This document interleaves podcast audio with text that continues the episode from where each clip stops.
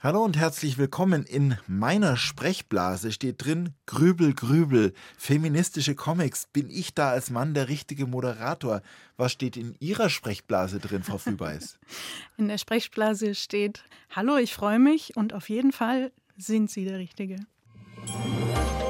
1 zu 1, der Talk auf Bayern 2.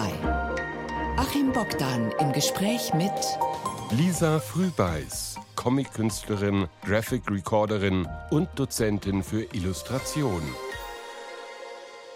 Und sie sitzt mir gegenüber im BR Funkhaus. Herzlich willkommen, Lisa Frühbeiß. Schön, dass Sie da sind. Danke, ich freue mich. Ja, unter besonderen Bedingungen darf man sagen. Das darf man sagen. Achter Monat schwanger. Also es war ja schon die Rede von Frühwehen, aber ich glaube, es ist alles stabil im Moment. Sehr stabil. Und das sind nur Übungswehen. Also nicht, dass am Ende der Sendung wir zu dritt hier sitzen. Ja, cool. Eins zu zwei der Talk. Bin bereit. Ich habe keine Und Ausbildung. Ja, ich gebe alles, aber ich hoffe, es kommt nicht so weit. Ich auch. Ja, wir zwei sind uns schon mal vor Urzeiten begegnet und auch nebeneinander am Mikrofon gesessen. Wissen Sie es noch? Ja, ich kann mich erinnern. Mit 14. Vor 22 Jahren. Wollen Es Sie ging um Harry erklären? Potter. Ja. Mehr weiß ich aber auch nicht mehr. Also es ist ein Tagesgespräch zum Thema Harry Potter und wir hatten eine Jugendliche eingeladen. Genau, ich war Expertin für Zauberei. So, und inzwischen ist richtig was aus Ihnen geworden. Ich sitze immer noch hier beim BR. Also, und wir werden jetzt drüber reden, über eine wirklich äh, ganz interessante Karriere. Was ist aus Ihnen geworden? Ich mache jetzt Comics. Verrückt. Ich mache selber Bücher. Mit 14 habe ich über ein Buch geredet und jetzt mache ich selber Bücher. Hätte ich mir damals nicht vorstellen können. Und zwar erfolgreich beim sehr renommierten Carlsen Verlag in Hamburg. Ja, ein wichtiger Name in der deutschen Comic-Szene, man kann sagen, eine wichtige Stimme, wenn es um ja einen feministischen, einen weiblichen Blick auf die Welt geht.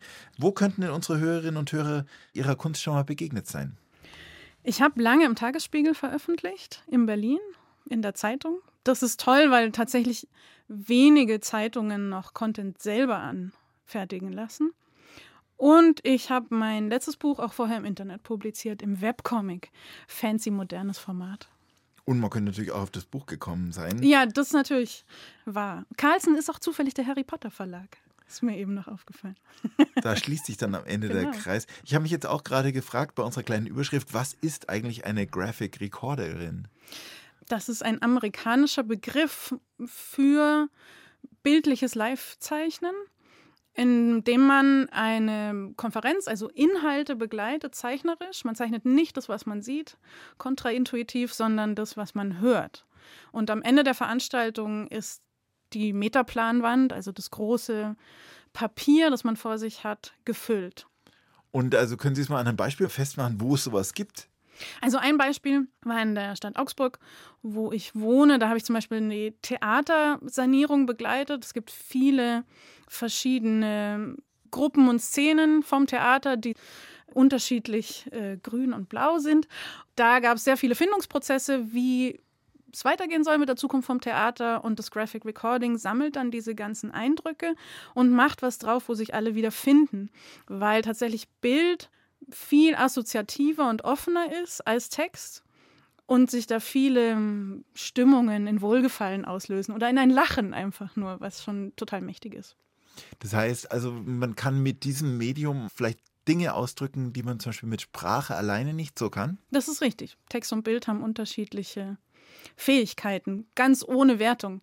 Bild ist viel assoziativer, geht auch in emotionalere Hirnregionen, also wirkt viel direkter, ist auch manipulativer vielleicht. Also Diktaturen wenden Bilder an, Social Media, es ist viel schneller, ja. Social Media agiert auch ganz viel mit Bildern. Und was davon eignet sich jetzt besonders für Sie, dass Sie diese Ausdrucksform so pflegen? Also ich denke sehr visuell. Es gibt Leute, die denken eher visuell. Das sind tatsächlich mehr Leute, als die äh, textlich denken. Und äh, hat mich schon immer total angesprochen. Gleichzeitig hat der Comic beides, Text und Bild. Und das Schöne ist das Spiel mit den beiden und die Welt, die dann zwischen dieser Möglichkeit aufgeht. Ja, und für das, was Sie gemacht haben, haben Sie schon viele Preise bekommen. Sagen Sie uns mal ein paar Beispiele. Also mein erstes Buch, das ich in Corona rein veröffentlicht habe, das hat dann, also es war wirklich eine Freude, in Anführungszeichen, sehr ironisch. Und das hat dann aber gleich den Max- und Moritz-Preis gewonnen, der höchste Comicpreis. Und das war total toll. Und dann habe ich noch den Bayerischen Kunstförderpreis für Literatur bekommen und auch den Augsburger Kunstförderpreis für Literatur, was auch schön ist, wenn Comic als Literatur verstanden wird. Da hat sich auch schon ganz schön was Freude. verändert und äh, mit Ausstellungsorten, die sich jetzt nicht nur also auf Augsburg beschränken, sondern auch rausgehen in die Welt. Man hat ihre Bilder auch schon in den USA gezeigt. Ja. Wo denn? In einer kleinen Galerie in Ohio. In Frankreich bin ich gehangen, in der sehr tollen Möbius-Galerie in der Comicstadt Angoulême, wo auch das größte Comicmuseum ist in Frankreich. Und in Italien gab es auch ein paar kleine Ausstellungen und natürlich auch in Deutschland. Also man kennt den Namen Frühbeiß inzwischen schon. Kann ähm, ihn nur nirgendwo aussprechen. Wieso, was sagen die? Sehr unterschiedlich. Wegen dem Ü, oder Frühbeiß, ja genau. Frühbeiß. FR. Frühbeiß. So, genau. Mhm. Ja, wie sahen Ihre letzten Wochen aus jenseits der Schwangerschaft? Was waren so Highlights? Ich habe mein neues Buch rausgebracht. Natürlich ein Highlight im Leben einer jeden Buchmacherin. Gerade weil Comics unglaublich lang dauern. An dem habe ich jetzt insgesamt sechs Jahre gearbeitet und zwei Jahre Fulltime. Comics dauern, glaube ich, am längsten von allem. Und da habe ich, genau, war ich auf Messen und auf Lesungen. Hier ist 1 zu 1 der Talk auf Bayern 2. Heute mit Achim Bogdan und meinem Gast, der Comiczeichnerin Lisa Frühbeiß aus Augsburg. Ja, wie stark hat sie Augsburg geprägt, beziehungsweise umgekehrt? Ich bin sehr gerne in Augsburg. Ich bin in München aufgewachsen und bin aber jetzt Wahlschwäbin. Augsburg ist ja im Bayerisch-Schwaben. Uns mag niemand. Für die Bayern sind wir Schwaben und für die Schwaben sind wir Bayern. Und ich finde aber, da vereint sich das Beste aus beiden Welten. Ich habe mich da gern niedergelassen. Aber Augsburg profitiert auch von Ihnen? Tja, vielleicht. Unter den Blinden ist die einäugige Königin.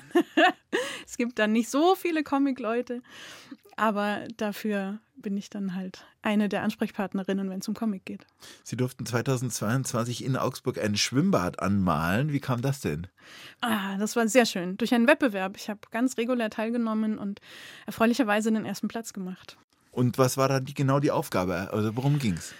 Das Schwimmbad in Göggingen, um das sich handelt, hatte teilweise erblindete Fenster. Das war so eine 22 Meter lange Wand mit unterteilten Fensterstreben und manche waren innen verkalkt. Und es ging darum, ein Motiv zu finden, also in dem Wettbewerb, das die blinden Fenster schöner macht, aber die guten Fenster noch lichtdurchlässig lässt. Und da habe ich einen Entwurf eingereicht. Das Schwimmbad ist total witzig gestaltet, gelb mit so ganz vielen Kreiselementen. Und die Kreiselemente haben sich dann fortgeführt in den blinden Fenstern und haben eine Linie durchgezogen, die so ganz viele Sportelemente mit aufgreift. Das Thema war Wasser, man sollte noch ein Thema einbringen. Und die Linie verästelt sich so wie die ganzen Kanäle in Augsburg. Augsburg ist ja eine große Kanal- und Bachstadt. Und wird dann aber so ganz viele Motive so ein bisschen abstrahiert, die mit Wasser zu tun haben. Also Tiere im Wasser, Schwimmende im Wasser, Sportler im Wasser. Das haben sie dann dahin in groß hingemalt. Ich habe es drucken lassen, Oder genau, damit es noch möglichst lang hält. Ich wollte gerade sagen, hoffentlich nicht mit wasserlöslichen ja, Farben. Genau. Mit meinem Aquarellpinsel. Gut, aber das bleibt jedenfalls. Und Sie haben auch schon mal eine Augsburger Trambahn anmalen dürfen, die dann ein paar Monate auch so rumgefahren ist. Ja, auch die wurde gedruckt. Mhm. Aber das ist wirklich besonders das war mein erstes Projekt, was ich in klein gestaltet habe und dann so groß gedruckt wurde. Und was auch noch witzig ist an der Tram, ist, dass die ja immer nur so kurz zu sehen ist. Die wird auf allen Linien verwendet und ich weiß nie welche. Man könnte in der Leitstelle anrufen und fragen, aber das macht man natürlich auch nicht jeden Tag. Und wenn sie kommt, dann hat man 90 Sekunden, sie anzuschauen, schon ist sie wieder weg. Dann muss man wieder eineinhalb Stunden warten. Aber Sie haben sie zufällig auch mal gesehen? Ja, einmal. aber vier Monate ist sie rumgefahren. Die eigene Kunst fährt vorbei. genau. Sie haben es jetzt gerade in der letzten Runde schon erwähnt. Sie haben ein neues Buch geschrieben, beziehungsweise auch gezeichnet natürlich. Der Zeitraum heißt es. 120 Seiten dick, gezeichnet wie ein Graphic Novel, glaube ich, kann man sagen. Die Geschichte einer Frau, genauer gesagt, in diesem Fall ist die Protagonistin eine Musikerin und alleinerziehende Mutter, die sieben Tage lang auf Urlaub mit ihren beiden Kindern geht, in ein wunderschönes Tiny House irgendwo auf einer Insel. Ja, und dann? Genau, es ist kein Urlaub, sondern sie ist tatsächlich in der prekären Lage, dass sie aus ihrer Wohnung geschmissen wird nach einer Trennung und da in ein Ferienhaus eines Verwandten unterkommt und es schaut erstmal schön aus, aber ist eine Falle, genau. Es ist nur ein Raum und sie hat keinen Rückzug und es passieren unglaublich viele Dinge, die sie ablenken und von ihrer Arbeit abhalten. Und sie hat eine Woche, um einen Wettbewerbsbeitrag zu gestalten, der ihr, auch in Vorleistung, ihre finanzielle Situation lösen würde aber sie schafft es nicht, dieses Stück zu komponieren. Genau, es geht darum, ein perfektes Musikstück zu komponieren. Sie ist praktisch in der Shortlist von einer Jury gewählt worden und muss jetzt dieses Stück komponieren. Das ist die Geschichte dieser gezeichneten äh, Story, aber hat eben die Kinder. Und dann fällt ein Kind in den Pool. Eins, das gleiche Kind pieselt in die Hose, das andere Kind braucht dringend Internet. Eine Möwe fliegt gegen das Fenster und ist nur noch Matsch. Der Ex-Ehemann nervt telefonisch, das Essen verbrennt auf dem Herd und der Abgabeschluss rückt immer näher. Selbst wenn man es nur gezeichnet sieht, äh, man leidet mit mit dieser Frau. Ja, sehr banale Dinge passieren. Es gab schon so einen Vorentwurf, der war zwei Jahre in der Schublade und dann habe ich das während der Pandemie wieder rausgezogen. Und in der Pandemie habe ich mich ganz stark mit Zeit beschäftigt. Ich habe eine alleinerziehende Mutter und da ging schon das erste Thema drum. Aber eigentlich habe ich, ich bin ja feministische Autorin, eigentlich geht es um Zeit. Und in der Pandemie habe ich gemerkt, dass es sehr unterschiedliche Wahrnehmungen von Zeit gibt bei verschiedenen Leuten. Es gab die, die gesagt haben, noch nie war es so cool, ich kann endlich alles machen, was ich wollte. Und dann gab es die andere Hälfte, die gesagt hat, es ist absolute Katastrophe, Tinnitus, Hörsturz, 90 Prozent taub. Und der Unterschied war, haben sie Kinder oder nicht? Im Haus. Also Teenies führen zu Tinnitus. Unter Umständen. Ja, könnte man vielleicht so stehen lassen. Und wobei die Teenager, glaube ich, schon so selbstständig waren. Also die kleineren Kinder waren, glaube ich, noch schwieriger. Ich hatte da noch gar kein Kind, ich habe das so beobachtet. Und es hat mich total interessiert, wie sehr das, was wir mit unserer Zeit machen können, davon abhängt, was für Privilegien wir haben. Also automatisch sind ganz viele Aufgaben wieder zurück zu den Müttern gefallen, wie die Care-Einrichtungen, also die äh, Kinderhilfseinrichtungen quasi einfach zugemacht haben. Schulen, genau, zu, Kindergärten, Homeschooling Kitas, und so weiter. Genau. Auf einmal waren Kinder in oft auch zu kleinen Wohnungen und wenn So da noch kreativ gearbeitet werden muss, ist es Ganz eigentlich genau. die gleiche Ausgangslage So wie die ihrer Protagonistin, die da in einem schönen Tiny House mit großen Glasfenstern sitzt, auf einer schönen Insel, aber den Druck hat, äh, arbeiten zu müssen und sie kommt einfach nicht dazu. Genau, also ich habe diese Situation nachgebaut, nur ohne Pandemie. Aber das Ganze endet ja nicht äh, bei dieser Situation, die ich gerade beschrieben habe, sondern es gibt sozusagen eine Ausflucht. Ja, es gibt drei Räume. Also es gibt den Raum, in dem sie wohnen und dann gibt es äh, den Raum in ihrem Kopf, wenn sie komponiert, der ist total angreifbar und dann findet sie noch diesen Ausfluchtsraum, die Parallelwelt oder den Zeitraum, den titelgebenden und den findet sie auf dieser Insel, ein Portal, kann sie durchgehen und in dem ist alles fantastisch. Sie äh, fühlt sich extrem gut. Ich habe den ganz anders gestaltet. Also dies, die Inselwelt ist in Schwarz-Weiß und in der Welt ist alles bunt. Sie verwandelt sich auch, wenn sie da reingeht, in so ein animalisches Tier, in so eine Art Monster. Und sie fühlt sich wirklich extrem gut da drin.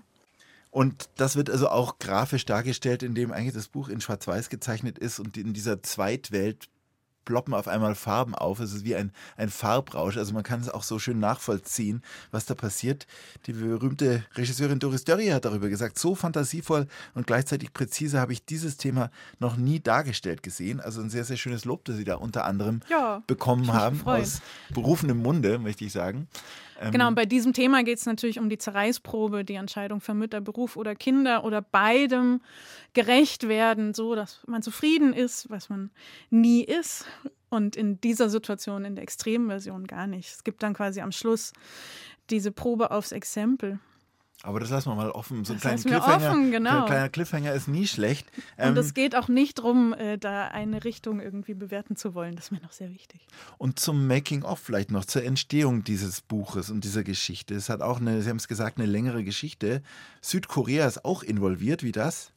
Es war ein Webcomic. Ich wurde angeschrieben vom Goethe-Institut Korea.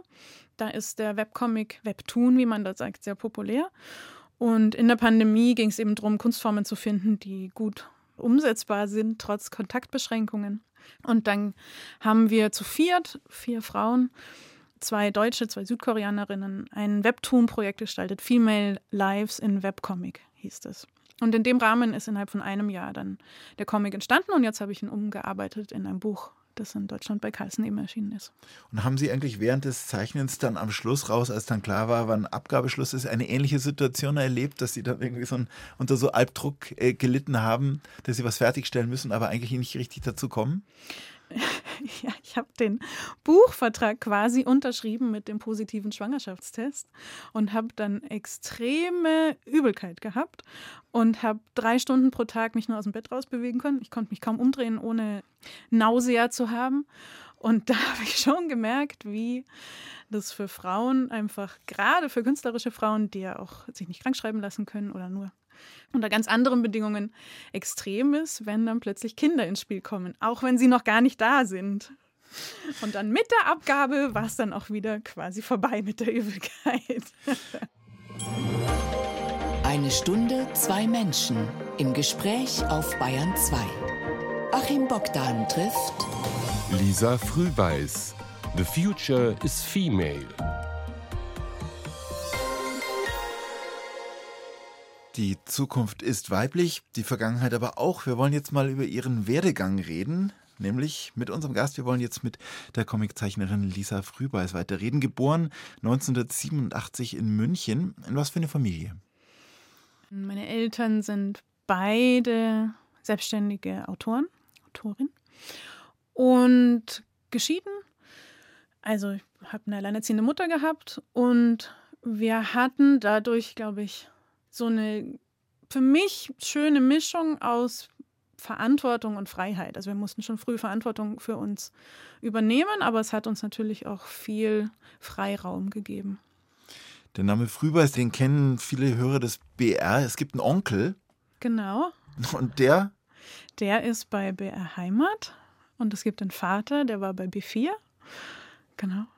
Also Radiofamilie. Ein bisschen Funkhaus spielt da offensichtlich auch irgendwie hinein. Wie war das zum Beispiel, den Onkel im Radio zu hören äh, oder Eltern Erinnerungen an bestimmte Sendungen, die Stimme aus dem Radio?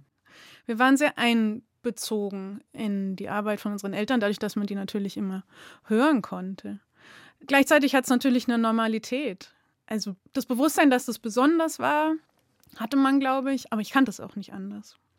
Aber man kann sagen, da war auf jeden Fall viel, wie soll man sagen, ja, viel Kreativität zu Hause, viel Beschäftigung mit Texten, mit Büchern nehme ich auch an. Das ist richtig, genau. Also meine Mutter hat auch fürs Radio geschrieben, Carola Zinner, und war beim Kinderfunk. Und da waren wir immer ganz toll beliefert mit Rezensionsexemplaren. Und Harry Potter habe ich damals noch als Rezi-Exemplar bekommen. Voll toll. da stand das vorne drin. Nicht verkaufen. Also als Beispiel. Und mhm. äh, ich glaube, ich habe wahnsinnig viel gelesen im Vergleich zu anderen Kindern. Jetzt haben Sie ja eine ganz andere hm, Darstellungsform, Berufsform gewählt, das Zeichnen. War das dann vielleicht auch so, das ist ja auch ein Akt, sich zu emanzipieren, wenn man so will, was ganz anderes zu machen, eine andere Ausdrucksform zu wählen, von denen dann vielleicht auch die Eltern nicht so viel Ahnung haben? Bestimmt. Also es hat mir immer total Spaß gemacht. Ich glaube aber, dass ich auch gut geschrieben habe. Und jetzt schreibe ich ja beruflich. Aber ich habe mir immer wahnsinnig schwer getan beim Schreiben. Der innere Zensor war zu groß. Und es hat gebraucht bis vor drei Jahren, bis ich mich mit dem Schreiben beruflich identifizieren konnte. Geschwister? Ich habe eine kleine Schwester, aber sie ist gar nicht so klein, sie ist eineinhalb Jahre jünger als ich. Die macht aber nichts Kreatives. Die einzige in der Familie. Was ist aus der geworden? Die macht jetzt ihren Doktor in BWL. Mhm. Ich glaube, sie ist auch erwähnt im neuen Buch als Kinderaufpasserin. Äh, genau, wir haben gegenseitig auf uns aufgepasst und das Buch auf die Weise auch ermöglicht. Ja, was sind die schönsten Erinnerungen an Ihre Kindheit? Womit haben die zu tun? Ich habe so gute Erinnerungen an viel Alleinsein. Ich glaube, ich war äh, gern allein und ich habe mich auch immer gut mit mir beschäftigen können. Ich habe viel gezeichnet und dabei Geschichten gehört. Also ich bin auch ein Radiokind. Ich habe ganz viel Radio gehört. Aber ich habe auch gute Zeiten. Es sind so kleine Momente im, im Garten, in der Natur wir hatten noch so eine Art Ziehpapa, auch mit dem, der hat auch ganz viel gemalt. Und äh, ich glaube, es sind so, so schöne, ruhige Momente, wo ich mich so in meine Welt zurückziehen konnte. Jetzt ist es ja gar nicht so lange her, wenn man so will. Das ist eine Kindheit, die sich in den 90er Jahren abgespielt hat, oder? Ja. Wenn man jetzt vergleicht mit, mit Kindern heutzutage, Sie sehen es ja selber, wie würden Sie das so sehen? Eine Kindheit heute, die natürlich sehr geprägt ist, auch von, von einer medialen Welt, auch von den Smartphones. Hätten Sie rückblickend tauschen wollen? Mit den Kindern jetzt? Ja. Ich glaube nicht. Total äh, gute Antwort, wenn man gerade schwanger ist und ein Kind kriegt. Aber ich glaube, dass diese tiefen Welten, in die ich mich da versinken könnte, wahrscheinlich nicht möglich gewesen wären, wenn ich medial so bespielt gewesen wäre, weil ich reagiere da unglaublich stark drauf. Wir durften sehr wenig Fernsehen und hatten überhaupt keine Gaming-Devices. Also es gab bei uns keine Gameboys, keine Nintendos. Und ich durfte mir selber was kaufen, wie ich zwölf war. Und dann war ich da auch dran. Also diese Kindheit, wo ich so eingetaucht bin in meine eigenen Kopfwelten, wäre wahrscheinlich jetzt sehr schwierig zu halten. Mhm. Aber ich will gleichzeitig nicht werten. Wir haben Computer gespielt mit unserem Vater als Familienaktivität und das fand ich total schön. Also wir haben das als Gruppenaktivität verstanden und das hat mir auch sehr viel Inspiration gegeben. Also ich glaube, das Wie spielt oft eine große Rolle. Was jetzt halt so unterschiedlich ist, aber auch für Erwachsene, gar nicht nur für Kinder, ist, dass permanent die Konzentration von allen Seiten gefordert wird. Was die Comics angeht, wie sind die in ihr Leben getreten? Also eher so in tatsächlich klassisch Comics oder auch mal im Kino gewesen, Disney-Film oder so? Disney haben wir ganz spät erst geguckt in der Familie. Aber Comics waren immer präsent und zwar an der wichtigsten Stelle, dem Klo. und da haben wir sehr viel Asterix gelesen und Lucky Luke. Ich habe auch lustige Taschenbücher gelesen und später in der Nachmittagsbetreuung in der Schule ganz viel Calvin und Hobbes. Und mit zwölf habe ich angefangen, mir selber äh, Sailor Moon zu kaufen. Dann war ich total das Manga-Kind, so bis 15. Und dann habe ich schlagartig aufgehört, weil das Angebot mich nicht mehr intellektuell gereizt hat. Dann bin ich total umgestiegen auf äh, Jugendbücher. Und das war eine Zeit, wo eben die Jugendbücher so zum ersten Mal extrem geboomt haben, auch durch Harry Potter. Und da habe ich mich in dem Alter viel eher gefunden. Also es war ja auch die Zeit, bevor quasi die Graphic Novels aufgekommen so sind, die einen höheren Anspruch letztlich haben. Ja, oder gerade so für ältere Jugendliche gab es einfach damals relativ wenig. Mhm. Und gerade für Frauen. Also es gab ein ganz großes Comic-Angebot für äh, Jungs und für ältere Mädchen mit so ein bisschen intellektuellen Anspruch äh, habe ich nicht viel gefunden. Und dann habe ich eigentlich keine Comics mehr gelesen, bis ich fast mit dem Studium fertig war. Und dann hat mir ein Professor auf einem externen Workshop hat meine Sachen gesehen und gesagt, also ich habe Animation in der Schule gemacht, in der äh, Fachhochschule und für Grafikdesign und dann freie Zeichnung. Und der hat meine Sachen gesehen und gesagt, das ist narrativ. Beschäftige dich mal mit Graphic Novels und habe mir dann fünf Graphic Novels empfohlen, die damals wirklich so die Spitzenreiter waren, erzählerisch und bildlich. Und da ist für mich eine ganze Welt aufgegangen das war irre. Da war ähm, Jimmy Corrigan dabei und Brecht Avens. Und dann habe ich einen Workshop gemacht bei Barbara Jelin, die auch in München ist. Das war mein großes Glück. Und da hat der Funke gezündet. Da war ich schon fertig mit der Uni zwei Jahre. Also das hat dann tatsächlich das Leben verändert. Was wäre denn ansonsten möglicherweise aus Ihnen geworden? Gab es denn so schon in der Kindheit irgendwie so ein Ziel oder vielleicht auch beim Abitur, wo Sie dachten, das ist die Richtung, in die es gehen könnte? Das ist vielleicht der Beruf, den ich mal machen möchte? Also als Kind wollte ich Höhlenforscherin werden. dann hatte ich Angst vorm Klettern. Dann habe ich gedacht, na, vielleicht doch lieber die Kunst. Und dann war immer die Frage, klar, kunstfrei oder vielleicht doch lieber als Lehrerin. Englisch hätte ich vielleicht auch gemacht. Ich habe ein total starkes linguistisches Interesse, was natürlich jetzt in meinem schreibenden Beruf mir auch zugutekommt. Aber es hat schon immer recht stark alles auf die Kunst hingesteuert. Ja, aber Sie haben es lange nicht gewusst, dass es am Ende die Comics oder vielleicht auch Graphic Novel werden würde. Dass ich Bücher mache und vor allem Inhalte selber schreibe, das hätte ich mir nie gedacht. Also würde ich jetzt meinem fünfjährigen Ich sagen, ich mache jetzt Comic, wäre das so, yeah, mega gut. Und ich habe aber als Fünfjährige nie gedacht, ich mache mal Comics. Ich habe in der Facharbeit habe ich einen Comic gemacht. Facharbeit ist in, in der 12. Klasse. Ich weiß gar nicht mehr, ob es das jetzt überhaupt noch gibt. Wir haben damals quasi ein einjähriges Projekt gemacht in einem Leistungskurs Hauptfach. Und da habe ich den Sterntaler als Comic umgesetzt. Und das war auch cool im Ergebnis, aber ich fand es unglaublich anstrengend. Und habe dann deswegen gesagt, nee, das mache ich nicht mehr. Aber jetzt habe ich gemerkt, also es ist immer noch total anstrengend, das Comic machen, aber ich habe gemerkt, was es mir auch für Möglichkeiten gibt, für Power, selber zu erzählen. Zu Gast bei Achim Bogdan. Lisa Frühbeiß, Busengewunder. Ja, so hieß ihr erfolgreiches Buch mit Comics über Szenen, Begebenheiten aus dem weiblichen Blickwinkel. Die Comiczeichnerin Lisa Frühbeiß ist bei mir zu Gast. Jetzt haben wir gerade schon über ihre Kindheit und Jugend gesprochen. Montessori-Schule übrigens. Spielt das aus ihrer, heutigen, aus ihrer Sicht eine Rolle für ihre heutige Berufswahl? Ja, ich war in der Grundschule auf einer Montessori-Schule und wir hatten auch sehr viel Freiheit. Wir durften äh, entscheiden, mit was wir uns beschäftigen. Und das zieht sich, glaube ich, durch mein Leben. Ich bin dann auf eine Regelschule gegangen ab der fünften Klasse und ich habe mir immer schwer getan, wenn ich was nicht machen wollte und war meistens sehr gut, wenn mich was interessiert hat. Diese Dualität zwischen fast Beste und fast Schlechteste war, glaube ich, sehr präsent und hat mir auch geholfen, dann mich zu entscheiden, Künstlerin zu werden weil ich diesem Impuls mich getraut habe, nachzugehen. Also Studium in Augsburg, Ihre Wahlheimat, wo Sie auch geblieben sind und dann auch noch in Frankreich und in Italien. Erzählen Sie uns mal von diesem Studium. Was haben Sie da genau gemacht? In Augsburg an der damals erst Fachhochschule, dann Hochschule und jetzt Technische Hochschule, die hat so einen Namenswechsel durchgemacht, äh, habe ich Grafikdesign studiert. Und da habe ich wirklich alles gemacht. Ich habe mich total ausprobiert.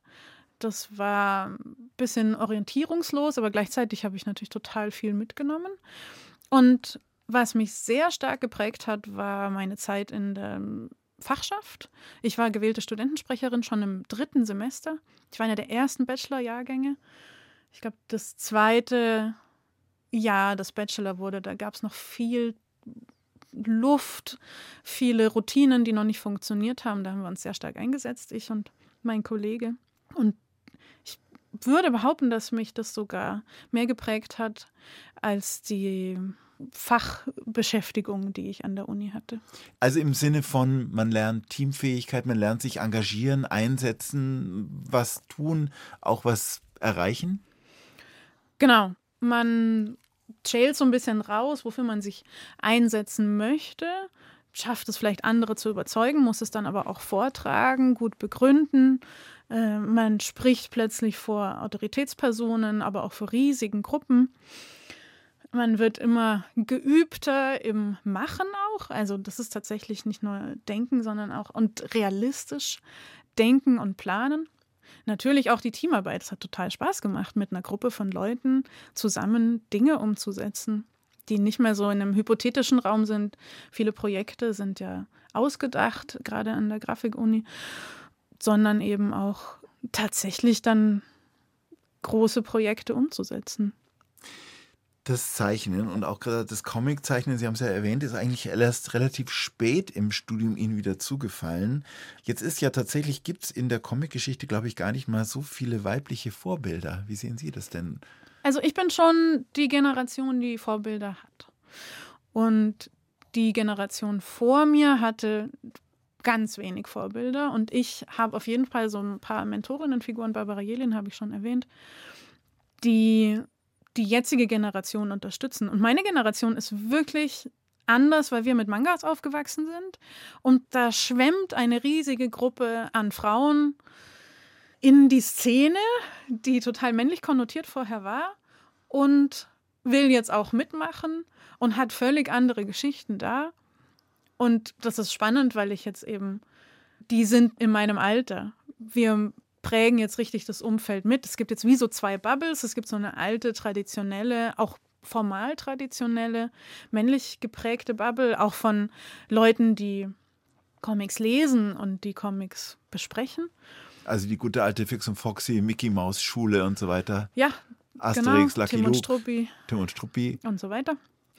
Und dann gibt es eben jetzt so eine ganz junge, diverse, auch queere, auch mehr off-color Bubble, die so eine Parallelwelt baut. Die existieren so nebeneinander her.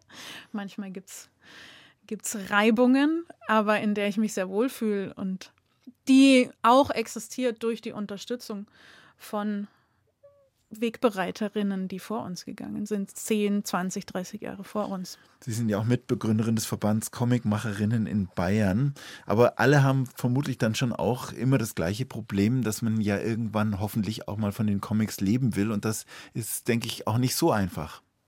Ja, das ist in der Literatur eh nicht leicht und im Comic besonders schwierig, weil es eben noch viel länger dauert, weil weniger verkauft werden als Bücher mit Text, gerade in Deutschland. Und weil es viel weniger Fördermöglichkeiten gibt. Wir sind sowohl aus vielen Kunstförderungen als auch aus vielen Textförderungen explizit ausgeschlossen oder so Grauzonen, wo man dann eben auf gut Glück sich bewirbt und hofft, dass einen irgendjemand wohlgesonnen ist. Aber auch in der bewertenden Riege im Comic gibt es immer noch viele, die sagen, Comic, das ist ja populär, Unterhaltung und das von Anfang an ausschließen. Aber es ist auch umgekehrt, ja. Es gibt auch ganz viele tolle Leute, die wirklich total glücklich sind, dass die Comic-Szene jetzt so boomt und versuchen, das zu unterstützen. Und es ist so eine Wildcard, gerade wenn man mit Comic in der Kultur unterwegs ist. Und man muss aber alles zum ersten Mal testen. Das ist das Schwierige.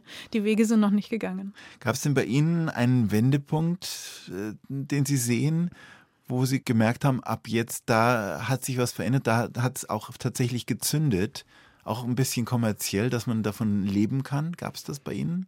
Ich würde behaupten, dass das erste Buch, und das geht sicher vielen so, ganz viel ändert. Und wenn man dafür dann gleich den wichtigsten Preis gewinnt, den es in Comic gibt, das hat für mich viel verändert, auch vom Selbstverständnis her. Also Busengewunder, wir haben es gerade vorher schon erwähnt, kam ursprünglich aus einer äh, Serie, die Sie gezeichnet haben für den Berliner Tagesspiegel. Ähm, für die, die es nicht mitbekommen haben, was ist es genau?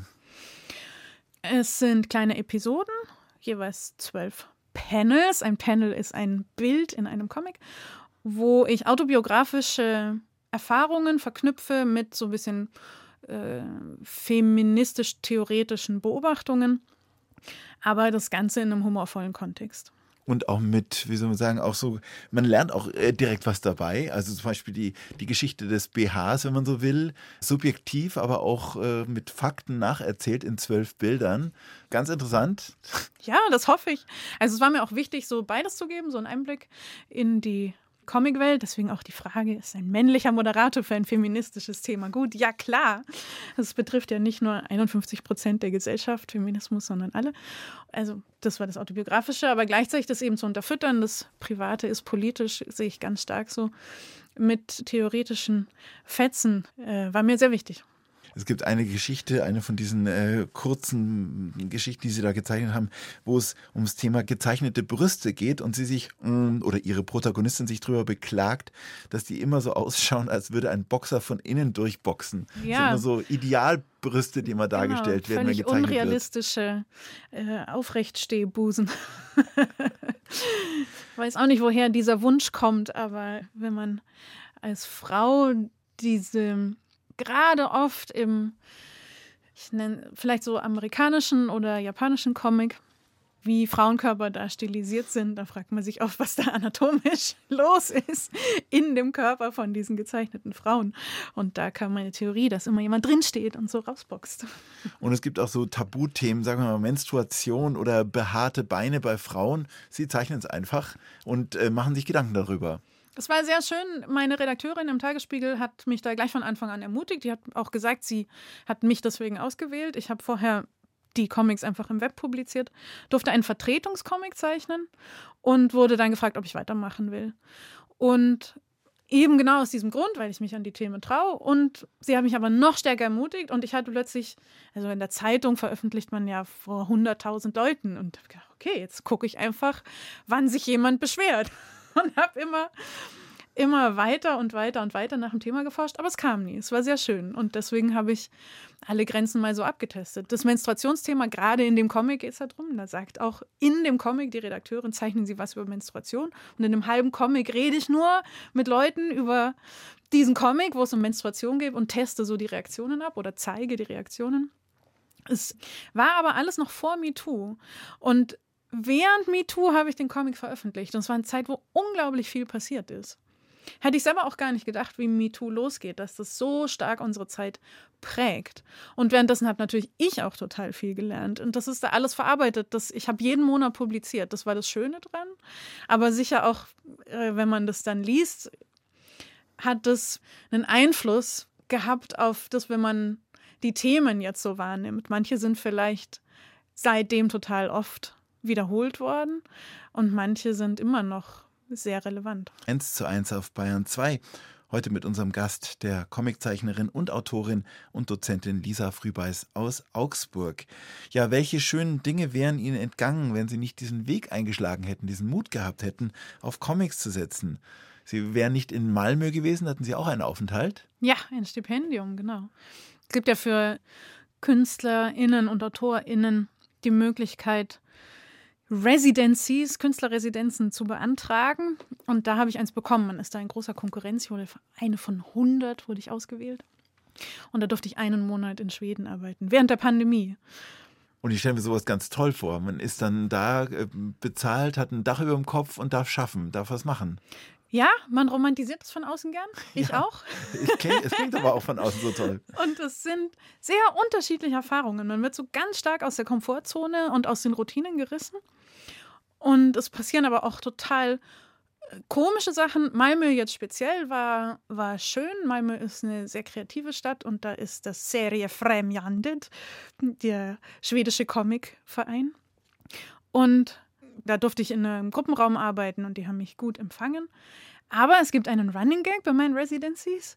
Meine Schwester frohlockt schon immer und wartet auf Neuigkeiten, wenn ich wieder auf einer Residency bin. Ich löse nämlich immer einen Alarm aus. Und auch da habe ich also wieder einen riesigen äh, Hausalarm ausgelöst. Gott sei Dank nicht an die Polizei angeschlossen, aber ich war auch in Kanada und da habe ich in einer Villa, einer riesigen, für Kanada sehr alten Holzvilla, 150 Jahre, und da habe ich zweimal durch Zwiebeln braten den Feueralarm ausgelöst, wo dann auch ein riesiger Löschzug mit Notarzt kam.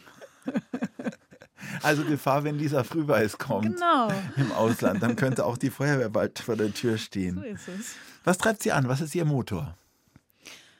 Unterschiedliche Dinge. Einmal mag ich es total gerne zu schaffen, zu gestalten. Und ich finde es wahnsinnig toll, das Privileg zu haben, Inhalte einem Publikum zugänglich zu machen.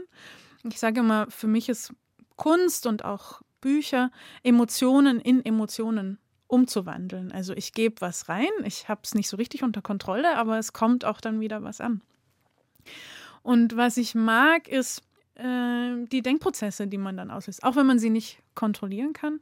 Ich kann ja den Gedanken mitgeben und mir geht es ganz stark darum, oder auch in den Sachen, ich mich beschäftige, Macht, Ungleichheit und Privilegien, das interessiert mich generell, aber auch diese Graustufen in Menschen, also diese Ambivalenz, über die zu erzählen. Jetzt stoßen Sie Themen an, beispielsweise Rassismus, aber auch natürlich viel feministische Fragen, Fragen der Gleichberechtigung. Sagen Sie uns mal irgendein Lob, das Sie besonders gefreut hat, wo Sie auch vielleicht wirklich jemanden angestupst haben, mit einer Zeichnung über was nachzudenken und da ist wirklich was ins Rollen gekommen. Also jetzt ganz akut fällt mir ein, dass ich auf der Comicmesse München, wo ich vor zwei Wochen mein Buch vorgestellt habe, mein neues, da hatte ich ein Gespräch bei einer Signierstunde ich frage dann immer, wie die Leute zum Comic kommen und wie sie zu meinem Comic kommen. Und da hat einer erzählt, der ist Professor in einem sogenannten MINT-Fach. Ich glaube, es war Mathematik. Und er hat gemeint, er hat sich mein Buch gekauft, um zu verstehen, was die jüngere weibliche Generation, die er unterrichtet, so umtreibt. Das fand ich äh, toll. Und hat er es auch verstanden? Er hat gesagt, es hat ihm geholfen, ja. Stimmt, er hätte auch die Faust schütteln können. Alles gut gegangen. Ja, äh, letzte Sprechblase der heutigen Sendung. Was steht bei Ihnen drin? Bei mir steht drin, ich bin gespannt, was noch kommt. Gerade jetzt, eineinhalb Monate vor Geburt. Und wie es weitergeht, klar, da hat man plötzlich nur noch 50 Prozent der Zeit zur Verfügung fürs Kunstmachen. Ich habe zwei neue Bücher in der Pipeline, würde die gerne natürlich zeitlich unterbringen und freue mich aber auch auf das neue Leben in meinem Leben. Also ganz viel schaffen. Jetzt hatte ich zwei Babys parallel, Buchbaby und Menschenbaby. Und jetzt gibt es dann vielleicht ein neues Menschenleben und hoffe, dass auch wieder Buchbabys kommen. In meiner letzten Sprechblase steht drin, vielen herzlichen Dank für den Besuch. Schön, dass wir uns nach so langer Zeit mal wieder gesehen haben. Alles Gute. Finde ich auch. Vielen Dank. Ebenso. Das war mein heutiger Gast bei 1 zu 1 der Talk. Lisa Frühbeiß, Comiczeichnerin aus Augsburg. Ihr jüngstes Buch Der Zeitraum ist gerade beim Carlsen Verlag Hamburg erschienen. Nachzuhören, wie alle Podcasts in der ARD Audiothek. Da gibt es auch 11KM, den Tagesschau-Podcast von Host Viktoria Michalzack, die mit den Journalistinnen und Journalisten der ARD spannende und relevante Themen der Gegenwart aufarbeitet in aller Tiefe. Und jetzt wünsche ich noch einen schönen Abend. Ihr Achim Bogdan. Alles Gute.